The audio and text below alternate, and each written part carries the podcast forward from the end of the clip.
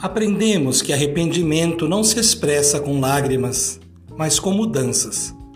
Qualquer mudança decorre de nossas decisões. Toda decisão exige renúncia, reflexão, planejamento. Até para ser feliz, precisamos decidir. Tomar decisões acertadas não é fácil. É saudável saber a hora exata para decidir mudar. Torna-se cada vez mais urgente saber viver, conviver, perdoar e amar. O perdão é um passo exigente que devemos dar para alcançar serenidade do coração. Ser feliz passou a ser uma exigência no horizonte da esperança.